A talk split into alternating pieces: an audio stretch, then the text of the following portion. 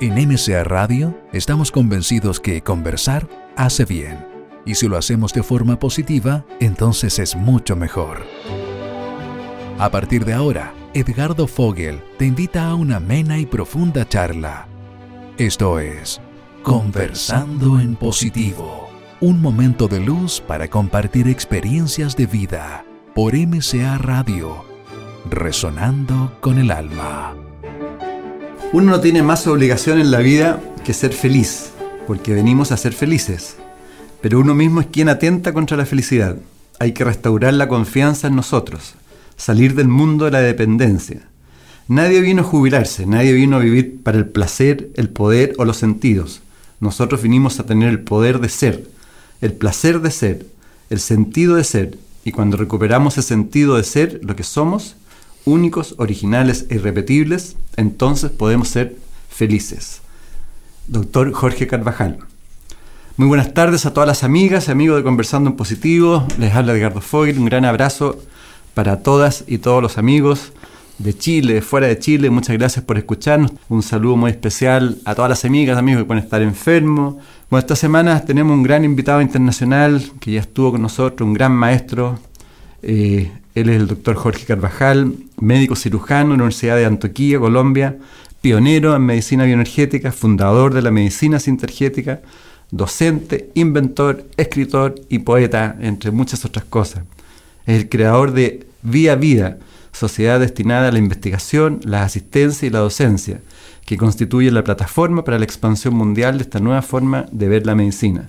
Se dedica ya hace décadas a la investigación y desarrollo de terapias encuadradas en el ámbito de la bioenergética. Sus estudios sobre nuevas medicinas dan vuelta al mundo entero, pero por encima de todo es un hombre con inmensa fe en el ser humano.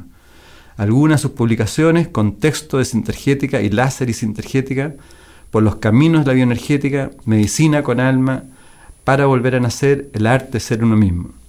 Cualquier información adicional pueden encontrar en www.fundacionpindal.cl. Muchas gracias, doctor. Gracias por estar con nosotros nuevamente después, después de dos años atrás que estuvo con nosotros. Muchas gracias a ti. Y es un placer para mí estar de nuevo en Chile. Es mi casa. Qué rico eso. Si quiere, o si quieres, te voy a tutear. Sí, mejor. mejor, ¿no? Eh, partamos por, por, el mensaje final que dejaste en, en el programa anterior. Uno no tiene más obligación en la vida que ser feliz porque venimos a ser felices pero uno mismo es quien atenta contra la felicidad. Eh, ¿De qué forma uno mismo atenta contra la propia felicidad? ¿Por qué?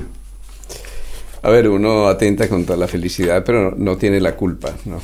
es una cosa de que tengamos complejo de culpa por todos los atentados que hacemos contra nosotros mismos. Todo eso parte de nuestra ignorancia. Esa ignorancia viene de falsas creencias. Esas creencias están eh, arraigadas en nuestras culturas son una especie de programación que ha ido hasta el tuétano, hasta los programas celulares. Entonces tenemos programas celulares negativos, sin embargo esos programas no solo son virus o son bacterias, sino que son programas informáticos que vienen de eh, programaciones que hay en nuestro disco duro y que son culturales, básicamente. Así que primero no nos amamos porque no nos reconocemos porque no nos apreciamos, porque no nos aceptamos. Eh, inconscientemente hay muchos aspectos de nosotros que rechazamos, nos castigamos, nos autocastigamos también inconscientemente, nos autosaboteamos y eso aparece registrado en el disco duro de nuestro cuerpo. Desde ese punto de vista, la felicidad la salud, la integridad, la autenticidad, se inscriben también en nuestro código genético. Están determinando cómo se expresan nuestros genes, cómo construimos nuestras proteínas, cómo sintetizamos hormonas y cómo las equilibramos en el torrente sanguíneo, cómo funciona nuestro sistema inmune, de tal manera que todo eso está en paralelo, somos lo que somos, no metafísicamente, sino físicamente hasta el último de nuestros electrones. Y eso que somos está determinado por un contexto, es el caldo de cultivo en el que estamos naciendo, mm. creciendo, muriendo. Ese caldo de cultivo es nuestra cultura. La invitación es entonces a cultivarnos y cultivarnos es arar la tierra, sembrar la semilla de lo que somos y cuidarla amorosamente para que podamos germinar, florecer y realizarnos. Así que yo puedo atentar contra la semilla no regándola, no arando mi tierra, no cultivándome, dependiendo de otros. Y puedo renovar esa semilla en la medida en que me cuide. Todo es cuestión de que nos cuidemos y cuidarnos es amarnos, aceptarnos, reconocernos, apreciarnos, perdonarnos. Mm. Básicamente es eso. Se me olvidó presentar aquí Tenemos al doctor Claudio Méndez, que ha hecho también posible que esté el doctor Carvajal. Gracias, Claudio, por estar con nosotros. Eh, Claudio Méndez está a cargo y ha sido fundador, yo diría, de todo lo que es la medicina sintergética acá en Chile y la Fundación Pindal. Así que gracias por hacer posible. Eh, ¿cómo, ¿Cómo poder identificar la felicidad más real que viene, que viene del ser? con, la felicidad que viene más de los, del sentido, del placer. A ver, el placer es necesario para la felicidad, pero no todo placer da más felicidad. Sí, mm. los sentidos son necesarios para ser felices. Disfrutar este cafecito es parte de mi felicidad todos los días. Eh, una caricia, un buen paisaje, un estado de relajación, sí, un estado de excitación también un estado fantasioso en el que yo puedo soñarme y recrearme, todo eso hace parte de la felicidad. Lo que pasa es que podemos consagrar la felicidad y sacrificar la felicidad a los sentidos. Entonces la perdemos, eso ya no es felicidad, eso es un poco más de placer que genera dependencia. La mm. característica esencial de la felicidad es que es un estado leve, es un estado de fluidez, de no resistencia. Y en ese sentido es un estado liberador. ¿sí? La felicidad aporta siempre más libertad. ¿sí? Pero todo aquello que te conduce al placer, al poder, a los sentidos, a la dependencia, lo que resta es felicidad. Eso quiere decir que en la ecuación de la vida más placer no es más felicidad, ni más poder es más felicidad, ni mm, saturar los sentidos representa tener más felicidad. La felicidad es entonces un asunto cualitativo, no es más de, no es el qué, es el cómo, mm. no es el que tenemos, no es el que vivimos, no es el que conocemos, sino cómo tenemos, cómo conocemos, cómo vivimos aquello que vivimos. Y ese cómo es el modo, sí. Y ese modo es lo que determina la cultura. La cultura es un modo de relación y nada más. En última instancia, la felicidad es aquello que cualifica tu modo de relación, permitiendo que ese modo de relación esté saturado por el amor. Su esencia sea el amor, nada más. Y si de ti dependiera, Jorge, tú eras un cargo importante a nivel mundial o de algún país, eh, porque día claramente las sociedades potencian el, digamos, los sentidos, el placer, la, cosa rápida. Eh, ¿Cómo tú potenciarías el placer del ser? La autenticidad es la respuesta. Es decir, que tú seas lo que eres sin añadiduras, sin barnices, sin carencias. Lo que tenemos que hacer es permitirle a la gente que revele su potencial único e irrepetible. Cada quien es una nota única en el concierto de la creación. Cuando cada quien la reconoce, pues entonces entre todos vamos a tener una gran sinfonía. La hermandad y la justicia no viene de la igualdad. Igualdad es totalmente diferente de equidad. Mm. Equidad es equilibrio y el equilibrio es lo que te lleva a la libertad. Pero el equilibrio surge de estar en el centro. Cuando uno está en el centro y equilibra el fiel de la balanza de la vida entre el ser y el tener, sí entonces se produce un estado liberador que lleva a la justicia y a la hermandad. Así que es reconocer la diferencia. Para eso los, líderes también tendrían que tener un cambio de conciencia, ¿no? Sí, un cambio de conciencia es lo mío no es mejor que lo tuyo, si lo mío completa y complementa lo tuyo, básicamente de no hay una cultura mejor que la otra, no hay un sistema médico mejor que el otro, todos en su contexto, cuando ocupan su lugar, son absolutamente necesarios. Esto es un holograma hecho de puntos nodales caracterizados por la tensegridad, es decir, que los puntos son siempre puntos de encuentro, en que hay contracción y expansión, y si esas dos fuerzas se equilibran, si los polos que llamamos opuestos se equilibran, nosotros descubrimos la reciprocidad, la reciprocidad es la complementariedad. En ese mundo no hay competencia porque cada quien es su propia competencia y da lo mejor de sí. en un mundo en que no tengamos que competir por ser mejores no tengamos el complejo de ser inferiores, ese mundo sin complejos es un mundo que se desanuda, que se desenreda. Cuando desenredamos el mundo descubrimos la belleza de la red de la vida, que es un tejido y ese tejido es lo que nos permite relaciones de interdependencia, de armonía, en el plano social, en el plano económico, en el plano político. Cuando reconozcamos la necesidad de todos los otros para ser nosotros, en ese momento vamos a ser humanos, se va a humanizar la economía, la salud, las relaciones humanas, van a marcar otro tipo de pauta. ¿Tú tienes esperanza de que se vaya a ir, se, puede ir desarrollando rápido eso? No, no, solo, no, solo, no solo tengo esperanza, sino que es que ya se está desarrollando. Eh, a pesar de la crisis y precisamente por todas las crisis estamos emergiendo, aterrizando en un mundo totalmente nuevo, estamos cambiando de orbital. Creo que hay el rezago inercial de antiguas formas de ver el mundo, pero ni siquiera hay que luchar contra eso porque se caen solas. Mientras más sólidas han sido las estructuras que sostienen el statu quo, más vulnerables e inestables se vuelven al proceso de cambio. Así que este es un mundo que se está derrumbando, pero simultáneamente se está reconstruyendo en todos los planos. Yo digo que desde la geopolítica planetaria hasta la microeconomía de cada hogar estamos en un vórtice de cambio increíble. Los modelos educativos están cambiando, tienen que cambiar. Las redes sociales, Internet ha generado una disminución de los tiempos y los espacios entre nosotros, nos ha centro complicado.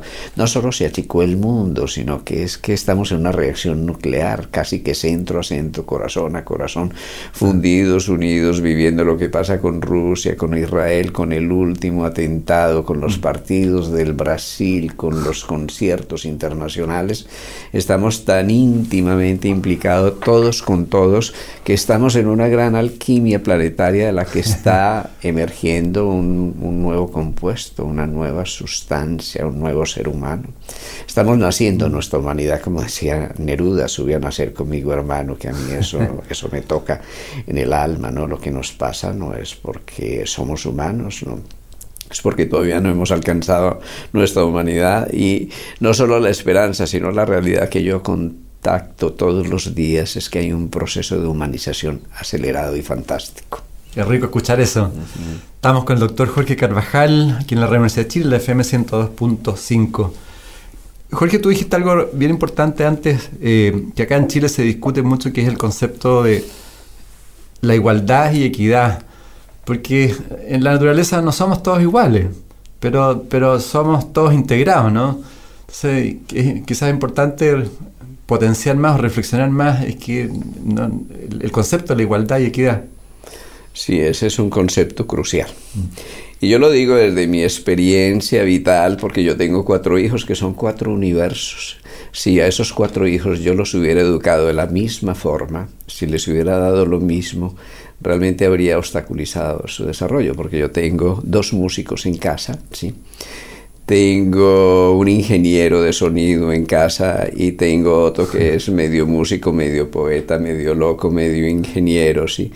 Eh, tengo mm, cuatro corrientes diferentes que proceden aparentemente de la misma fuente.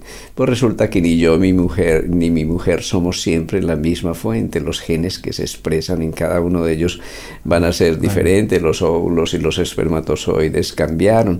Las líneas de sus ancestros, las que ellos tocaron y con las que ellos resonaron, son, son distintas. Entonces tengo unos hijos a los que hay que abrazar con cariño, con ternura tengo otro al que hay que templar, estirar la cuerda, cuidadoso de que no se reviente, y descubriendo esos cuatro modelos de economía humana en mi casa me di cuenta de que la igualdad es una catástrofe. Generalmente cuando igualamos, arrasamos homogenizamos, atentamos contra la diversidad. La belleza del ser humano no es la desigualdad, sino la equidad que nos permite que cada quien afirme su, diversidad. Yo creo que la vida es socialista por definición. es decir, que sea de cada quien, que cada quien dé según su capacidad y reciba según su necesidad. Yo creo que ese modelo lo podemos aplicar a las relaciones cotidianas, a las relaciones con los hijos. Y no es una utopía, es algo que nos permite salir a un estado de ser en que cada quien se afirme realmente. Sin duda. Para la, nueva, para la nueva medicina, el campo de energía e información será tan importante como el de la materia. Ambos serán variedades de un campo unificado de conciencia y este será el campo relacional establecido entre el alma y la personalidad.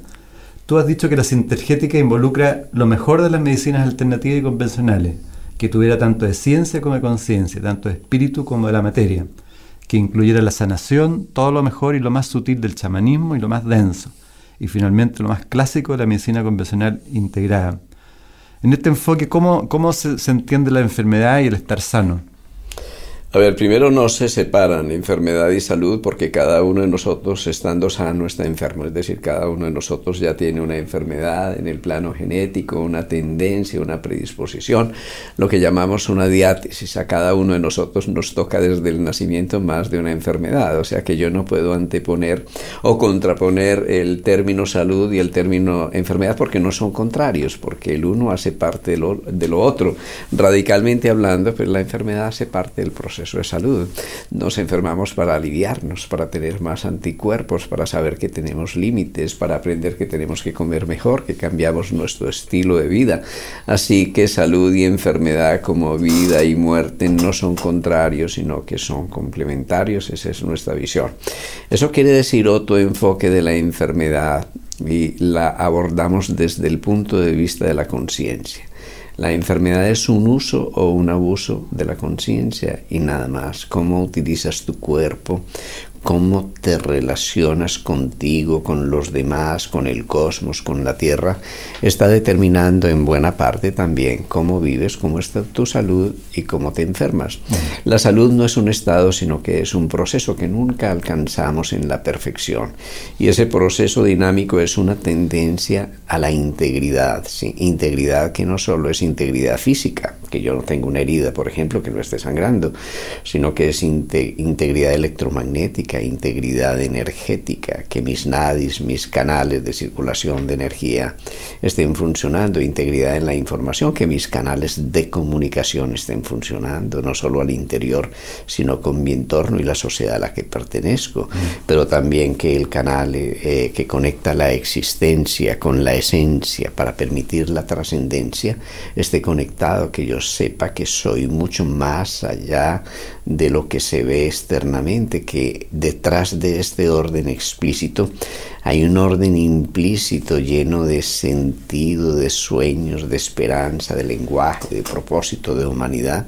Cuando todas esas cosas se pueden conectar, cuando yo no aíslo la conciencia primitiva que huye en la materia, de la conciencia que se revela en el movimiento de la energía, de mi conciencia emocional, de la conciencia implícita en mis pensamientos, en mis intuiciones, en mis creaciones entonces creo un campo unificado de conciencia. Ese campo unificado de conciencia es cada ser humano. ¿sí?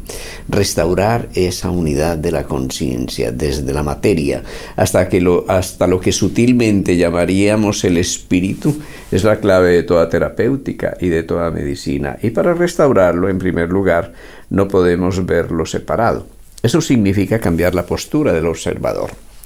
Si yo te miro desde el mundo molecular, pues voy a ver moléculas. Pero si me alejo un poco voy a descubrir un campo de energía.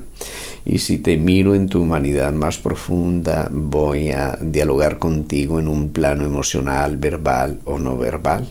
Así nos vamos remontando en la posición del observador para ver el paisaje de la vida de una manera integrada, en que no hay cosas superiores o inferiores. La materia no es inferior al espíritu porque es que la materia es una condensación del espíritu. Claro. ¿Y cómo, qué, papel tiene el, paciente en la gestación, en la recuperación de, la enfermedad o de, su salud en, este proceso? Comprender es terapéutico, la comprensión. La comprensión no solo es entender, la comprensión va más allá del intelecto, toca la emoción, toca el corazón. Reencantar la vida, saber que la vida tiene sentido, que la enfermedad tiene sentido, que el dolor tiene sentido. Que la vida es un proceso de aprendizaje y vinimos a aprender lecciones y hay maestros duros, mientras más exigente sea el maestro, tal vez más importante es la lección.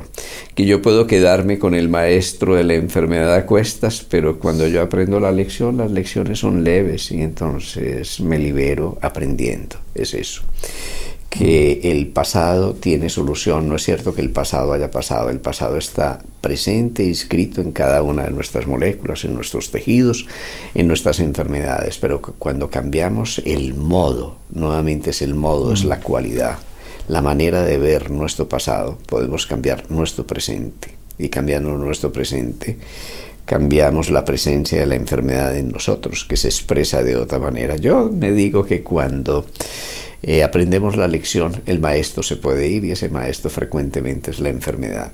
Entonces, cuando la gente aprende que la enfermedad tiene sentido, que su dolor tiene sentido, que no está impotente, que no es solo un asunto molecular, que lo que come, que lo que piensa, que lo que dice, que lo que hace, que la forma como se relaciona está incidiendo en su enfermedad, recupera el poder y eso es muy importante, deja de ser un sujeto pasivo para entrar a tomar posesión de su gran potencial sanador. Entonces ahí es fundamental que uno como, ser humano se nos responsabilicemos por nuestra propia vida, ¿no? La responsabilidad es, es, una palabra traída y llevada, pero para mí es la clave de todo, sí.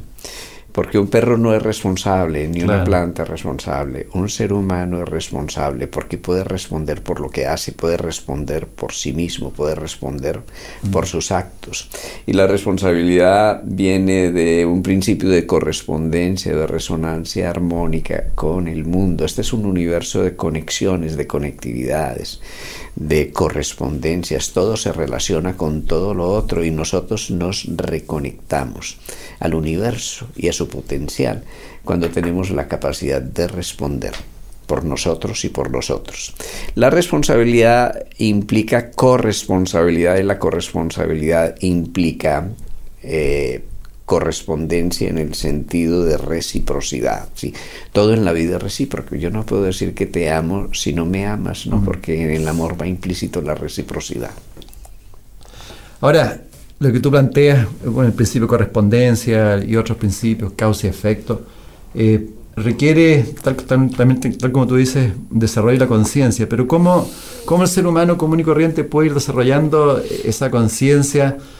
Eh, solo también, porque son lenguajes también que van cambiando. Cuando tú hablas de comprensión, tiene que ver lo que tú dices en proceso integrado, de sentir, de, del hacer también. ¿Cómo se va, uno va, va, va desarrollando ese proceso para ir despertando? A ver, eso es un proceso viral, ¿no? Eso es como las grandes epidemias. Así que eso se pega, eso se contagia, yo creo. A ver, cuando tú crees que estás ahí con tu cerebro pensando y que tus neuronas están trabajando debajo del cuero cabelludo, debajo del cráneo, estás perdido. Eso no es así. Ah. Tus neuronas están parloteando, están emitiendo altas frecuencias que dialogan con las mías y con las del otro y dialogan a distancia en un estado de conciencia no local.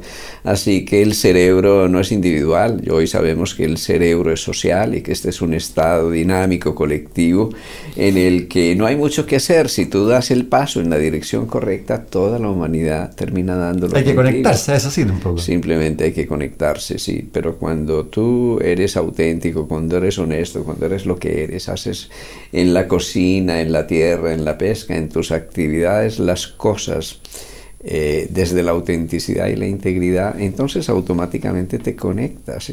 Cuando tú te conectas a tu corazón, es muy sencillo, sí. Cuando te conectas al centro, ese centro del corazón no es tuyo, estás emitiendo mucho más allá de ti y estás generando un gran núcleo ígneo con toda la, la gente que está trabajando de corazón. Entonces para mí la cosa es muy sencilla, haz lo que quieras pero de corazón. ¿Y cómo sientes que estás conectado al corazón en vez de estar conectado con tu cerebro? Porque no tienes que pensar, porque no tienes que calcular, no tienes que preparar, porque simplemente fluyes, es el estado de fluidez. Pero a veces se puede confundir también con impulsividad, con una cosa de sensibilidad. No, la, la sensiblería y la impulsividad no viene del corazón, viene de las Pues, tripas, del- ¿no? del instinto, Si, claro. si lo dices con serenidad, si se te enciende la sonrisa, si hay levedad, si hay alegría, si hay fluidez, si hay creatividad, hay un estado de comunión interior y ese estado de comunión interior no se puede describir, simplemente se vive, se siente, tú lo reconoces y es supremamente contagioso. La paz, yo me digo que es, es lo más contagioso que existe en el mundo. Nos influencia mucho. Hoy día, por ejemplo, en Santiago claramente hay un nivel de, eh, de tensión y de la, la gente está muy neurótica. Se- hay mucha influencia de la familia y de la sociedad en, en- nuestra salud. Muchísima, muchísima. Ese es nuestro caldo de cultivo. Pero eso lo podemos transformar. ¿Cómo, cómo podemos ir En protegiendo? primer lugar, eh, darnos cuenta, no hay que protegerse de nada, ¿no? Porque es que yo no puedo ser víctima de otra víctima, ni quejarme, ni echarle la culpa a los padres, ni al gobierno, sino asumir la responsabilidad. Obviamente, si yo estoy viviendo para tener una profesión y después de tener la profesión para buscar un apartamento y después de buscar el apartamento para tener un coche y después de tener el coche para pagar los impuestos, todo eso, entonces yo estoy consagrando la vida a cosas que no justifican la consagración de la vida, ¿sí? Es decir, estoy cosificando la vida, consagro mi vida a las cosas. Entonces, de pronto tengo un apartamento aquí muy bonito porque tiene paisaje, pero otros lo querrían también, entonces construyen un edificio al frente y el otro a la izquierda, el otro a la derecha, y de pronto estoy ahogado sin luz en medio de la contaminación, de la polución, de la gasolina, en fin, de todas las cosas que sabemos, pero todas esas poluciones vienen de una polución esencial, es que ya mi mente estaba contaminada porque había confundido el ser con el tener y consagré todo mi ser al tener, entonces estoy viviendo una vida de cuarta categoría, ahogado en el tráfico, contaminándome. Y obviamente todo ese tipo de poluciones está incidiendo en este estado de tensión hasta que hay un despertar interior. Y ese despertar interior que se vuelve tuyo, mío, se vuelve colectivo, necesitamos limpiar, limpiar el aire de Santiago, de nuestras ciudades, necesitamos regresar al campo. Necesitamos vivir una vida menos llena de condiciones, más sencilla, necesitamos conocer mejor, eh, comer mejor. Cuando tú tienes ese tipo, experimentas ese tipo de necesidad, empiezas a cambiar. Es decir, eh, el nivel de conciencia se va expresando en la energía también y en la materia y eso va, va produciendo la transformación. ¿no? Todo es conciencia. La materia es un nivel de conciencia, la energía es otro nivel, la información también. Así que nosotros vamos ascendiendo de una conciencia reactiva, que es en la que normalmente vivimos, reaccionamos ante los eventos externos, a una conciencia sensible. Nos duele la vida, nos duele la falta de luz, nos duele la polución, nos duele la inequidad a una conciencia colectiva en la cual nosotros reconocemos la fuerza de la manada, de la bandada, de nuestra humanidad y sentimos al otro, a una conciencia reflexiva. Llevamos la luz al interior y nos damos cuenta de lo que estamos haciendo con la vida. Y en ese darnos cuenta regresamos, empezamos a corregir, no a quejarnos, sino a corregir. Y no cambiando el mundo, sino cambiándonos a nosotros, cada uno en nuestro patrón de relaciones. Y cuando eso hacemos, generamos un patrón de ordenamiento que se va extendiendo en nuestro entorno. Esos procesos son lentos, pero se están acelerando y seguramente que vamos a tener un nuevo modelo de ciudades, un nuevo modelo de relaciones internacionales, son nuevos modelos económicos que nos van a permitir afirmarnos como humanidad.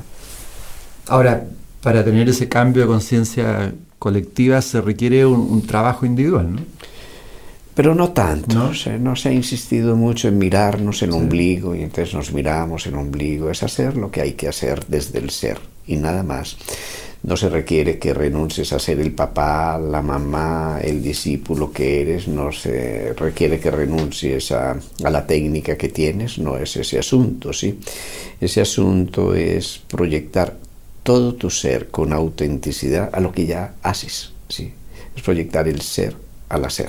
Nada más, porque corremos un riesgo muy grande. Todos estos proyectos mm. de reflexividad excesiva en la que insistimos tanto en el crecimiento personal nos llevan a una forma muy elaborada de egoísmo, en que nos aislamos de los otros y trabajamos simplemente para nosotros mismos. O sea, el desarrollo de conciencia está en el día a día, en el trabajo, en la familia. yo creo eso, yo creo que no hay que irse a un templo ni retirarse a los Himalayas, ni irse a buscar el verde para poder tener estas condiciones, es vivir en medio de la contaminación, del dolor humano, despertar solidariamente a tu necesidad y la necesidad del otro. Es haciendo felices a los otros como podemos ser más felices. Eso es así de simple. Tú no encuentras la felicidad aislada en ti por más que reflexiones sobre el sentido de la vida y te conectes con el corazón y procures ascender al alma. Es decir, que si no ves la necesidad del otro, nunca vas a poder ser realmente feliz. ser feliz. Es cierto. Recordemos que estamos en Conversando, pues estamos conversando con el doctor Jorge Carvajal. Jorge, eh, ¿los pensamientos y las palabras influyen también sobre el sistema inmunológico de las personas? Absolutamente sí. Porque todos los sistemas orgánicos son analizadores de información y de frecuencias cada pensamiento, cada sentimiento está repercutiendo sobre los sistemas de autorreconocimiento, sobre el timo, sobre el vaso, sobre los linfocitos. Los linfocitos, si los miráramos de otra, de otra manera, son neuronas ambulantes nada más, ¿sí? Que tienen los mismos receptores en su membrana que las células de la glía y que muchas de las neuronas. Entonces ellos son sensibles a los neuropéptidos, los neurotransmisores, a toda esa interfase de la red mente-cuerpo prodigiosa en la cual cada uno de tus pensamientos se vuelve una molécula que es una estrategia de la conciencia y a su vez esa molécula tiene receptores en todos tus sistemas, especialmente el sistema inmune. Así que cuando tú estás triste, estás triste con tu sistema inmune. Cuando tú estás agresivo, estás autoagrediendo tu propio sistema inmunológico. ¿sí? Cuando tienes serenidad y cuando tienes paz, estás tonificando la epífisis, la secreción de la melatonina, el mensaje de la pausa, de la paz interior y eso está regulando enormemente tu inmunidad. ¿sí? Cuando tienes un exceso de tensión nerviosa, el simpático se exalta, se libera cortisol y noradrenalina y eso deprime tu inmunidad. Así que nuestros estados de ánimo, nuestros pensamientos, lo que creemos de nosotros, lo que pensamos de mm. nosotros, lo que pensamos de los otros, lo que pensamos del mundo, nuestra visión del mundo, se está inscribiendo en nuestra inmunidad, es claro. y por qué tenemos pensamientos repetitivos, reiterativos. ¿Son mecánicos esos pensamientos? ¿Cómo, cómo funciona? A ver, yo no sé cómo funcionan, nadie sabe realmente cómo funcionan, eso es, eso es bien difícil. Pero nosotros tenemos dos niveles de la mente, una mente concreta en la que hay pensamientos que vienen y van mm. más o menos sin orden en la que normalmente vivimos, y una mente superior, una mente abstracta, que es la del mundo de las ideas fundamentales. Ese es un mundo arquetípico. Realmente el arte de vivir se relaciona mucho con el aquietamiento de la loca de la casa que barre para todos los lados y no acaba nunca de barrer, que es la mente inferior. Y cuando podemos aquietar la mente inferior, entonces nos sumergimos en Rikpa, ese mar de la conciencia superior, ese mundo de las ideas o de los arquetipos. Así que realmente nosotros vivimos en un espacio-tiempo, que son las tres dimensiones de nuestro cuerpo y los ritmos de nuestro cuerpo son las cuatro dimensiones en que vivimos, pero sobre esas dimensiones existe una dimensión de arquetipos, de ideas fundamentales, ¿sí? del plan de la vida, el propósito de la vida con el cual podemos conectar. El problema es cuando confundimos este mundo con las cuatro dimensiones visibles y tangibles de la materia, lo que llamamos el orden explícito.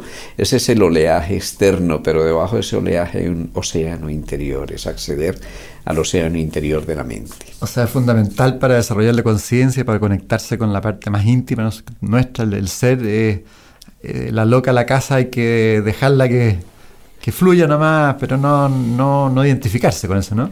Sí, hay que aquietarse, no dejar de pensar como algunos creen. Claro, nuestro método no es no es el método oriental, ¿no? Todos nosotros los occidentales somos extrovertidos. Esta es una cultura que yo digo casi que genéticamente está orientada hacia la actividad, hacia la exteriorización. La cultura oriental es más de interiorización. Así que los métodos de meditación occidental deben ser métodos que nos exteriorizan en movimiento a través de la acción. Nosotros podemos eliminar el ruido, es lo que llamamos la quietud del movimiento.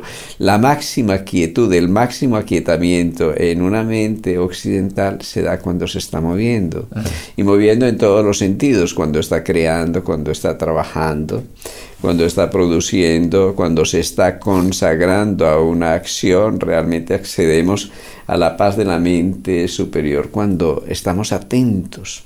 Cuando estamos atentos, yo digo, estamos contentos. Estar atento eh, significa dirigir la mente en una sola dirección canalizar todos nuestros pensamientos y toda esa corriente, apuntarla en una sola dirección, en un solo tiempo, en un solo punto. La atención nos conduce al presente y el presente a un bello sentimiento que es el de la presencia y la presencia es la revelación de la esencia nuestra en el momento instante a instante. Ahí no nos aplazamos, ahí no nos desplazamos, allí no vivimos de memoria, no nos repetimos, allí no estamos condicionados, allí somos libres, pero tampoco somos prisioneros del futuro y de las expectativas. En ese momento todos los tiempos se convierten en nuestro tiempo, un tiempo interior. Y la atención, la plena atención nos lleva al contento. Yo digo que vivir es muy simple, estar atento para estar contento. se puede decir que la felicidad es un poco ese momento que tú dices. la felicidad es ese, ese, momento, pero cuando hablas de él ya se te pasó. Entonces alguien decía... es, un, sentimiento, se siente. es un sentimiento continuo, es Alguien decía que un instante antes del segundo siguiente somos eternos, eso es la eternidad, vivir en la eternidad de los instantes. Eso es estar atento y esa es la mm. clave del contento, de la presencia, lo que para unos es el alma, vivir con el alma, estar en estado de gracia para mí, o en estado de comunión, o en estado de levedad, en ese estado de alegría inocente e incondicional. Es el momento. Y en el momento se expresa el corazón, porque es que la conciencia del corazón, que es la conciencia reflexiva, la conciencia de la luz, la conciencia del amor, dura un segundo nada más, sístole y diástole, su acción, reacción del corazón, duran un segundo, nace y muere cada segundo y vuelve a nacer. Así que quien vive en presente está naciendo permanentemente y tiene la alegría de un niño. Qué maravilloso, ¿no? Es maravilloso, es maravilloso poderlo decir, poderlo vivir, poderlo sentir y saber que eso no es simplemente ir a un punto cero de silencio y de vacío virtual, sino que ese vacío se puede alcanzar en medio de la acción. Yo me digo un, un personaje que va haciendo una maratón y está fundido a los 29 kilómetros, ¿cómo ah. corre el último kilómetro y además hace un sprint? Eso es la magia de la presencia, que es un doping fabuloso. Eh, y si lo medimos desde el punto de vista fisiológico, ese personaje personaje está lleno de endorfinas, ¿no? Tiene ácido láctico hasta el tuétano, va a puertas del colapso y sin embargo vuela en el último kilómetro y hace un sprint. ¿Cómo lo explicamos? Desde el punto de ah. vista fisiológico, porque está en otro estado de conciencia, no es el estado de conciencia habitual en que está atrapado en su fisiología y su materia, es una fisiología alterada o expandida que viene de esa presencia, de, vivir el, instante. Sin duda, y bueno, hay muchas experiencias al respecto. Y, y Jorge, ¿qué valor y papel juega el, dar, como estás planteando, el, servicio en, la expresión más integral del ser humano? Un poco lo que ustedes hacen en, la medicina sintergética, ¿no? A ver, la clave, eh, hay, hay, dos cosas. Nosotros, cuando vivimos desde el punto de vista del paradigma de la física convencional, del paradigma einsteiniano de la materia y la energía, entendemos que dar es perder, simplemente. Si yo te doy 10 pesos, me quedo 10 pesos más pobre. Pero si te doy una sonrisa, me quedo 10.000 sonrisas más rico. Y si te doy un abrazo, no se gastan los abrazos. Y si te doy mi conocimiento, no solo no pierdo mi conocimiento, sino que lo autoafirmo. Así que nosotros no solo estamos regidos por las leyes de la materia y la energía, sino las de la información y la conciencia, que son muy distintas, casi que contrarias. ¿sí?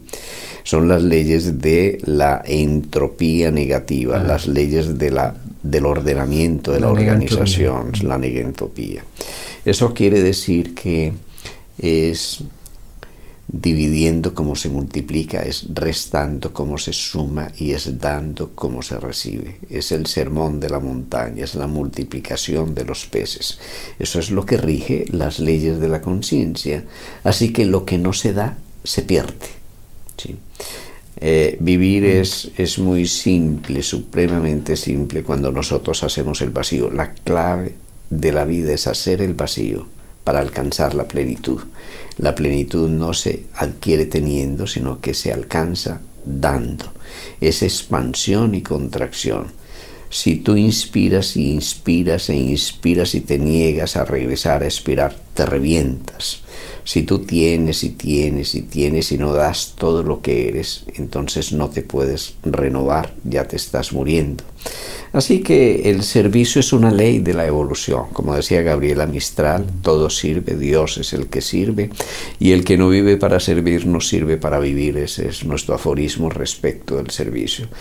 Los servicios de salud son eso, son servicios, eso se nos olvida. Y no son de enfermedad, son servicios de salud. Y el servidor público, a mí esa palabra me encanta.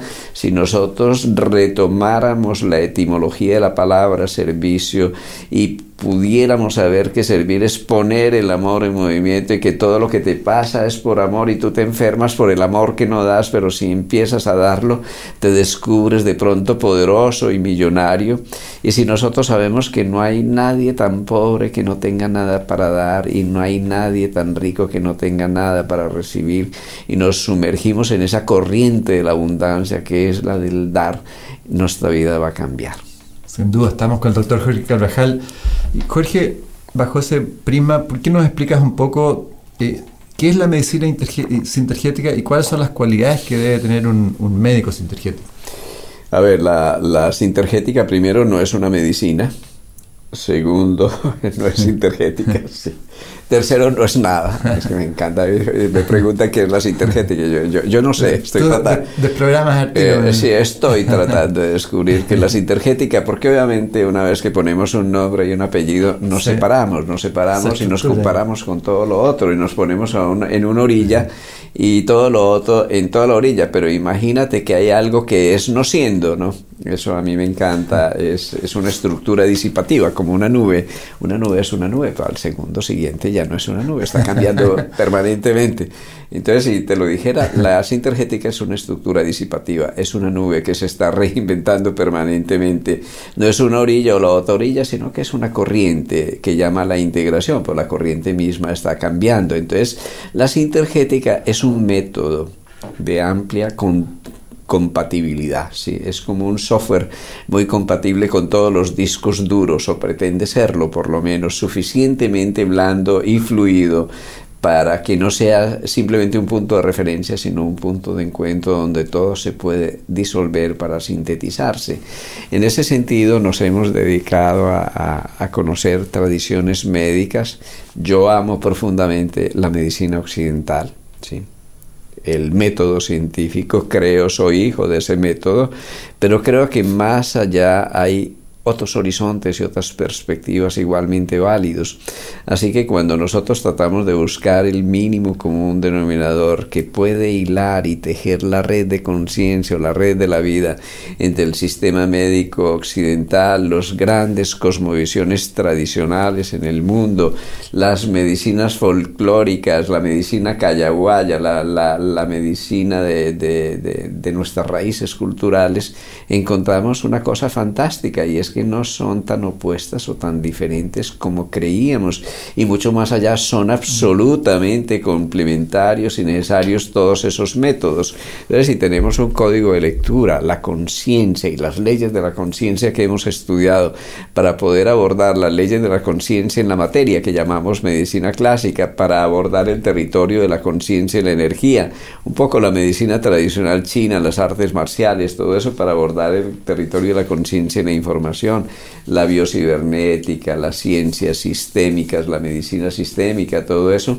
y para abordar el territorio de la conciencia en la misma conciencia, la conciencia reflexiva, la, psicología de la psicología del eh, yo inferior, del, id a la psicología del cuerpo, en Wilhelm Reich, la bioenergética a la psicología transpersonal, la psicología junguiana, y podemos encontrar el hilo conductor entre ah. todas estas cosas, nos damos cuenta que no podemos separar nada de nada. Y bendiciendo la especialidad que ha sido una maravilla, es el momento de desespecializarnos, de humanizarnos, de integrarnos, de volver a poner el ojo en la cabeza y la cabeza en el cuerpo, y al cuerpo un corazón y al corazón un alma, y entonces cambiamos la historia de nuestra medicina. Y no es difícil, la gente dice es que eso es muy complicado, no, eso es complejo pero no complicado, son cosas muy distintas. Lo complejo es entretejido y le digo a la gente, mira, si tú vas a tratar de entender un árbol, analizando una a una sus raíces, sus hojas, sus ramas, su corteza, no vas a saber que es un árbol, pero si tú súbitamente miras el paisaje y te conmueves con el paisaje del árbol y el bosque, entonces ya estás sabiendo, aunque no entiendas. Es un entender no entendiendo toda ciencia trascendiendo, como decía San Juan de la Cruz.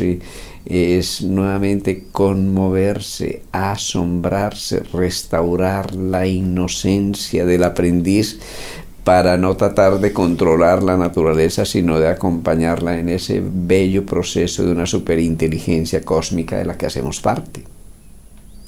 Y si algún profesional quiere integrarse al trabajo que hacen los energéticos, hay ciertas capacidades, ciertas cualidades que debe tener. Ser humano. Ser humano. ser humano. Tenemos centenares de profesionales en todo el mundo. De todo tipo, ¿no? De las más altas especialidades, neurólogos, oncólogos, internistas, músicos, poetas, locos, arquitectos, ingenieros, políticos, amas de casa, porque realmente es un código de lectura y ese código de lectura está dirigido hacia la terapéutica, pero como tratamos de hacer en las caravanas de sanación, es eh, cambiar nuestras culturas desde adentro, no imponiéndonos, sino llevando la corriente de una nueva visión para que esas culturas puedan emerger a una nueva dimensión de la salud, entendiendo la salud no solo como lo médico, ¿no? como la salud de la tierra.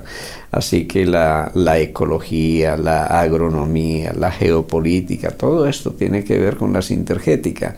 Pero la sintergética por eso no es nada, porque se va disolviendo en todo esto, generando espacios de encuentro que nos permitan emerger a ese mundo de la cultura posmoderna que es el mundo de la conciencia no local, el mundo de la síntesis en que todas las fronteras se disuelven. Y Jorge, ¿tu poesía hacia dónde está orientada? Yo no soy poeta y por eso no sé hacia la orientada. Lo del poeta, eso son... Pero que te describen como poeta en muchos Sí, no, la gente, la gente... Quizás por la forma como te expresa. Yo no sé por qué, yo no sé por qué, pero nunca he pretendido escribir poesía. Alguna vez garrapateé algunas cositas y mi mujer me las robó del computador ¿Ah, y las publicó porque le parecían bonitas, no, pero para mí eso es como desnudar las intimidades, porque, porque bueno, la, la, la poesía es un diálogo íntimo que cada quien, todo ser humano tiene con el sentido de la vida, nada más. ¿Y qué mensaje le puedes dar, Jorge, a, a personas que hoy día pueden estar desesperanzada por conflictos, por malestares, por relaciones, etcétera, a, a, ser más felices. A pesar de todo y por todo estamos ahí, ¿no? A pesar de la crisis y por la crisis podemos renacer a una nueva humanidad. Si, si no pasamos por el dolor, si no tocamos fondo, no podemos renacer. Hay un momento en que el fruto madura y se cae por su propio peso y se estalla y libera mil semillas. Podemos llamarlo la muerte del fruto, pero no es la muerte del fruto, ¿sí? alberga la esperanza del plan del fruto en la semilla, porque hay mucho más frutos en una semilla que semillas en un fruto. Cada uno de nosotros es una semilla y esa semilla a veces se siembra en la tierra oscura. Esta oscuridad es nuestra matriz, la crisis es nuestra tierra para poder emerger a una nueva dimensión. Así que yo le digo a la gente que en el interior de todo este dolor, en el interior de la desesperanza, hay tanta luz por emerger, tanto amor por revelarse que podemos esperar con Neruda que un día de la mano vamos a subir a nacer a nuestra humanidad. Está claro. Ya saben, amiga, amigo de Tore, hay que seguir el, mensaje del doctor Carvajal. Jorge, tú también le das mucha importancia a la respiración. Eh, ¿cuál, ¿Cuál es, hablas de técnicas respiratorias? Eh, ¿Por qué no nos profundiza un poco cuál, es la relación de, de, la respiración también con el momento presente, no? Sí, a ver, la respiración es la clave de todos los ritmos, es el ritmo básico de la vida.